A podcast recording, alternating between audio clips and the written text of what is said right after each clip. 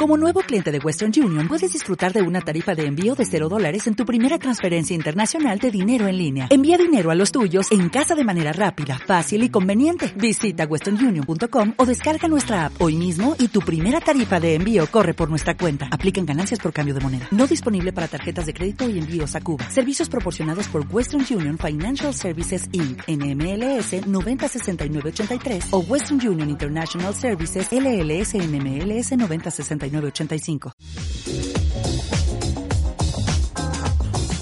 11 de la mañana con 37 minutos. Seguimos en franca plática con nuestra querida Mercedes da Costa, que es miembro de Me voy a echar todo. A ver, quiropráctica de cabecera de este programa y al servicio de todos los cuentavientes que nos escuchan y de los no cuentavientes y de los cuentavientes Y de del que closet. lo necesite, Exactamente.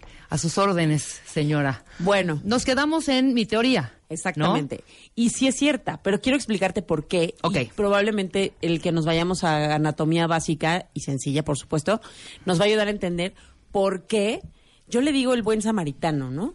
O sea, una pierna duele, entonces no quiere apoyar. Aunque tú quieras, hay momentos en que el dolor no te deja, la fuerza no está. O sea, el cuerpo siempre se va a defender. Entonces empieza la otra a trabajar de más, que le vamos a llamar el buen samaritano. Y después de hacer tanto esfuerzo, que no necesariamente empieza con dolor, empieza a lastimarse más, empieza a degenerarse más. Y muchas veces termina siendo la más lastimada. No en todos los casos, pero sí es muy común que el buen samaritano se lastime más. Entonces, ¿te late que vayamos a anatomía? Vamos. ¿Cómo Mira. está conformada la rodilla? La rodilla, así, en esencia está formada por cuatro huesos. Tibia, peroné, fémur y rótula. Ok. ¿Ok? Entonces, esos huesos son huesos largos, excepto la rótula. Cuando yo digo que el fémur, la parte de abajo forma la rodilla y la parte de arriba forma la cadera. Ah, claro. ¿En Ajá. dónde? En la articulación coxofemoral, o sea, en la unión de la pelvis, que es el hueso enorme que tenemos como a la altura...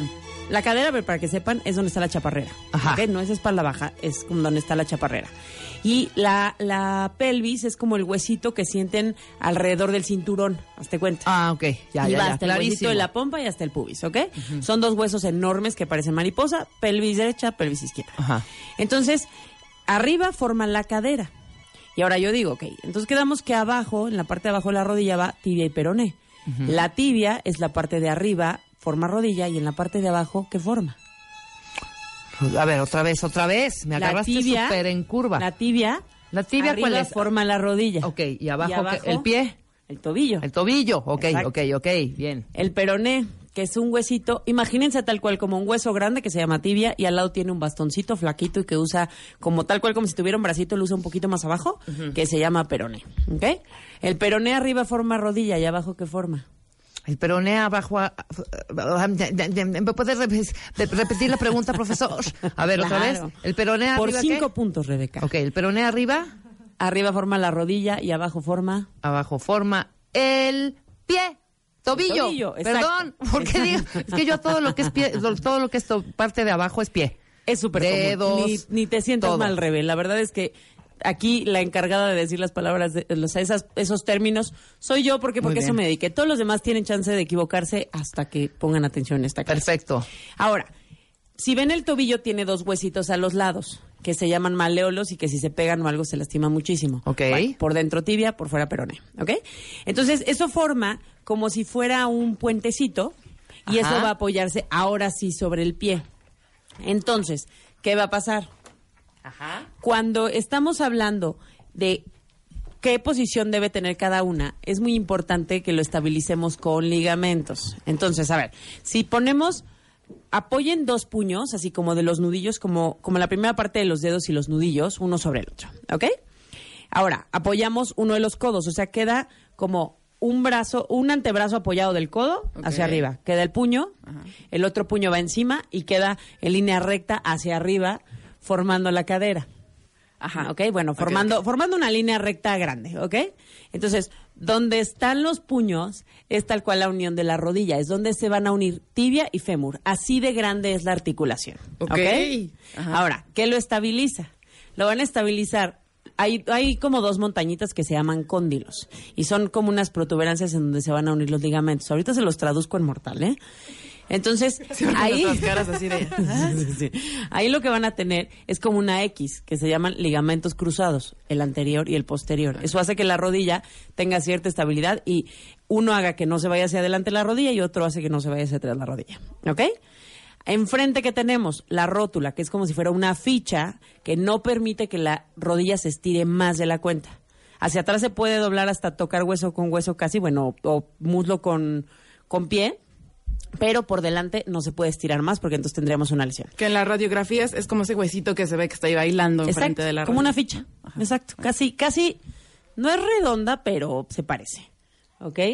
Entonces, cuando estamos moviendo la rodilla y todo, la estabilidad, ¿quién se le va a dar los ligamentos? O sea, es como si pusieran dos huesos, que son pues dos estructuras, dos, dos tubos, dos palos, y lo pegaran con diurex, que son los ligamentos, ¿ok? Los ligamentos tienen cierta resistencia, cierta elasticidad, pero no son tan elásticos como otras estructuras, ¿ok? En medio de fémur y tibia, ¿qué tenemos? Los meniscos, los famosos, ¿ok? Entonces eso va a distribuir el peso. Se los voy a traducir. En medio de esos dos puños hay dos colchoncitos y lo pegan dos diurex que se llaman ligamentos cruzados, ¿ok? A los lados para estabilizarlo y que no baile la rodilla, tenemos los ligamentos colaterales. Por dentro colateral medial y por fuera colateral lateral. ¿Ok? Oye, pero esa, esa lesión, yo que juego fútbol, siempre es a la que más le tengo miedo. ¿Al ligamento cruzado anterior? Exactamente. ¿Es muy delicado o...? Lo que pasa es que cuando tú rompes un ligamento, o sea, generalmente vas a acabar con el ortopedista y vas a acabar en cirugía. ¿Por qué? Porque se rompió ese diurex. O sea, lo despegaste y tienen que entrar y coserlo. O sea, ese es así. O sea, lo estoy simplificando, es mucho más complejo, pero lo estoy simplificando. Pero ¿cómo son las lesiones del futbolista? Generalmente tienes la pierna apoyada, hay una fuerza externa, probablemente alguien pega, pero tú con el hecho de girar y hacer un, una fuerza y una rotación y, probablemente te caíste en el Inter o alguien pateó o lo que sea, eso pam, revienta esa liga que te estaba defendiendo que la rodilla no se sobreextendiera, que es el ligamento cruzado anterior. ¿Me expliqué? Sí, pero ¿por qué? Bueno, yo he escuchado que luego se atienden los mejores, con los mejores doctores, y hay personas que no quedan bien o que ya no sé si cómo decirle si pega bien el ligamento o si mira ese es un ese es un gran tema y es una parte que sí quiero tocar que muchas veces es como, ok, es que yo ya me la lesioné, ¿no? Hasta un chiste ahí, ¿no? Yo iba a ser licenciado, pero me lastimé la rodilla, cositas así, ¿no? ¿Por qué? Porque muchas veces, como ya se lastimó, entonces ya te quedas con el, ah, como ya se lastimó, queda lastimada. Entonces, eso no es lo correcto.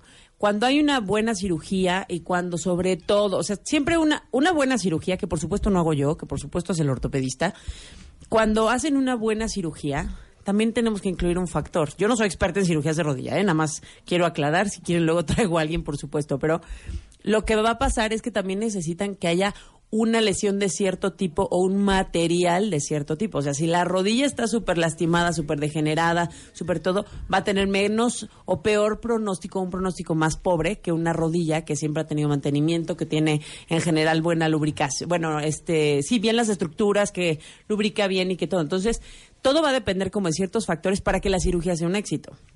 Pero tenemos otro punto. ¿Cuántas personas siguen completamente la rehabilitación? Porque muchas veces como ya no me duele, ya lo pude hacer, ya no tuve tiempo, en el trabajo no me dejaron salir, no sé qué, y entonces se truncan las rehabilitaciones. Las rehabilitaciones generalmente posquirúrgicas las hace el fisioterapeuta, para que sepan que tampoco soy yo.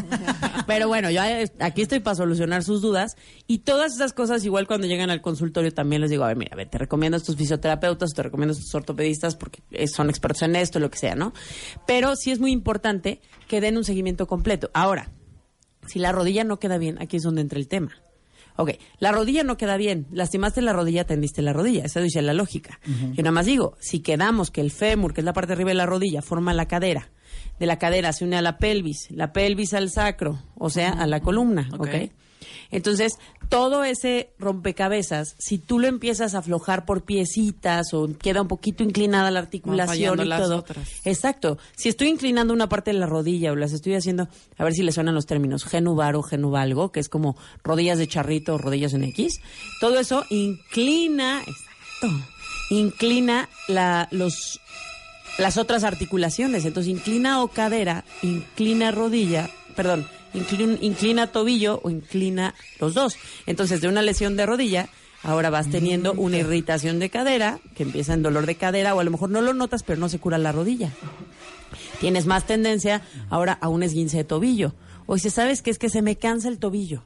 ¿No? O más tendencia a periostitis este, en la parte tibial, que es la parte de adelante, que los corredores seguros saben de lo que les estoy hablando, que es un dolor infernal. Entonces, toda esa parte es justamente lo que, vengo, lo que vengo a desmenuzar. O sea, ¿por qué de una lesión que atendí, controlé con los mejores, no se ha curado? Porque queremos independizar las articulaciones. O sea, queremos independizar que ya atendí la rodilla, ya debe estar bien todo. Ok, siempre y cuando, además de que las articulaciones quedaron perfectas arriba en la articulación que estamos buscando y abajo, también qué músculos están trabajando. Porque, a ver, cuando ustedes no trabajan unos músculos, ahorita lo platicaba fuera del aire, yo me rompí el dedo del pie, me acaban de quitar toda la bota y todo. Y tengo que rehabilitar ciertos músculos y ciertos ligamentos, porque el cuerpo, bueno, eh, tendón y músculo, ¿por qué? Porque el cuerpo los desactiva. Entonces hay que activarlos de cierta forma. La fisioterapia ayuda muchísimo para eso. Pero ¿en dónde fue la fisioterapia? Generalmente es local y está bien. Pero entonces es donde entra el quiropráctico del deporte, especialista en extremidades, en donde dices, oye, a ver, neurológicamente en qué orden están reaccionando los músculos. ¿Está reaccionando bien el glúteo medio? ¿No está reaccionando bien el glúteo medio? Y a lo mejor se van a identificar los que hacen, por ejemplo, ahorita que hablábamos de, del ciclista, que no, sé, no, no, no recuerdo el nombre bien, ¿por qué a los, los triatletas y los ciclistas empiezan con una tensión? Se llama tensor de la fascia lata o también le llaman este mm, ahorita les digo el nombre. Entonces, el tensor de la fascia lata o los isquiotibiales, es lo que estoy buscando. los toda la parte lateral. Ahorita les digo el nombre exacto que ando aquí atarantado entre preguntas. Oye, pero espérame, espérame. No, perdón no, no, no, no, perdón. Es que si ya se me va a ir la onda mía. A ver. Hijo. Sí, es que estoy bien preocupado porque yo me lastimo mucho.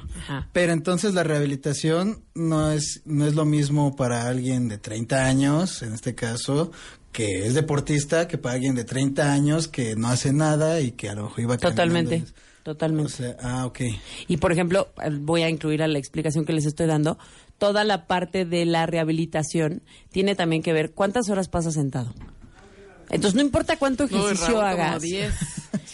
y no haces ejercicio de alto rendimiento. Ahora, cuando hacen ejercicio de alto rendimiento y además tienen una vida medio sedentaria, no es proporcional. O sea, el cuerpo no le resta, menos las horas que estuviste haciendo ejercicio, el cuerpo no le resta. Entonces, los músculos que desactivaste los tienes que activar de una forma neurológica.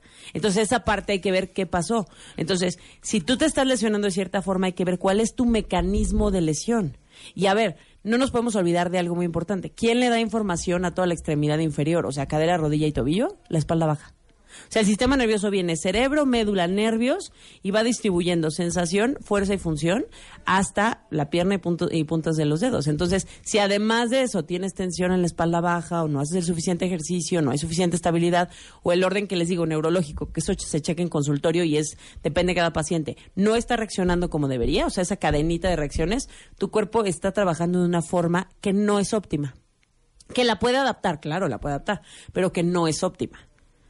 Entonces, o lo acabas solucionando como sea, es como querer cambiar un foco y cambiar un foco y cambiar el mismo foco pensando que ahí está la solución, porque el foco se llama rodilla. Entonces yo sé que es la rodilla y estoy duro y dale en la rodilla. Claro. Oye, ¿y si el problema es el cable? ¿Y qué tal si es el socket? Exacto. es el socket soquete. Exacto, o a lo mejor está llegando irregular la luz, o sea, hasta donde te tengas que ir, pero es la única forma de solución. Hace todo el sentido, claro. Entonces, es justamente el ver, okay, ya tendí rodilla, ya llevé el tratamiento completo, no queda el 100, es donde hay que entrar y ver por qué no está quedando el 100 e irnos un poquito más allá, o ver también que una cirugía es una forma correcta en, en muchísimos casos, por supuesto, drástica, pero a veces faltan algunos detallititos milimétricos que dices, si en lugar de poner aquí la tibia, la pongo acá, va a dejar de irritar. Un ejemplo para todo esto. Nos, nunca se han despertado o han hecho algo y dicen, ay, como que me incomoda el cuello o me incomoda la rodilla y al ratito no. Sí. ¿Por qué no? O sea, ¿qué pasó? ¿Qué hicieron? Yo siempre, a mí me pasa así y digo así como que, ay, no, ya como que ya calenté. Raúl dice, achis, achis. Exacto. Y no es que calientes, es que el cuerpo está hecho para solucionarlo. Entonces, cuando entramos es cuando el cuerpo no lo acaba de solucionar. Entonces, nosotros entramos en un grado que no es cirugía, porque si es cirugía, es nuestra responsabilidad también mandarlos con el especialista, depende del caso con quién, pero sí es importante, o trabajar en conjunto con el ortopedista, con el neurocirujano, con quien sea, para que el paciente esté bien. Entonces, son milímetros, que eso es exactamente lo que pasa con nuestros casos. O sea, ok, tengo una irritación de espalda, que ya no solo es el dolor local, traigo tensión muscular, traigo todo, no está reaccionando bien, y de ahí empiezo a debilitar o glúteo medio, que estamos hablando que se va a debilitar la cadera, o rodilla, o tobillo, o pie. Entonces empezamos a hacer todo un eh, círculo eh, vicioso en donde cada vez te vas lastimando más. Y eso es lo más importante, como entrar y romper.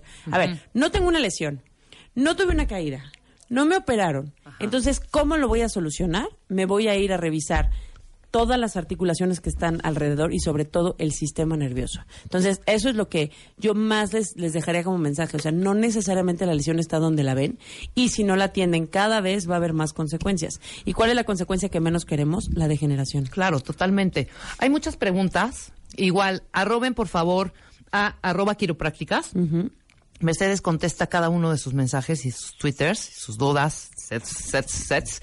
Pero fíjate que me estoy dando cuenta de algo. Dime.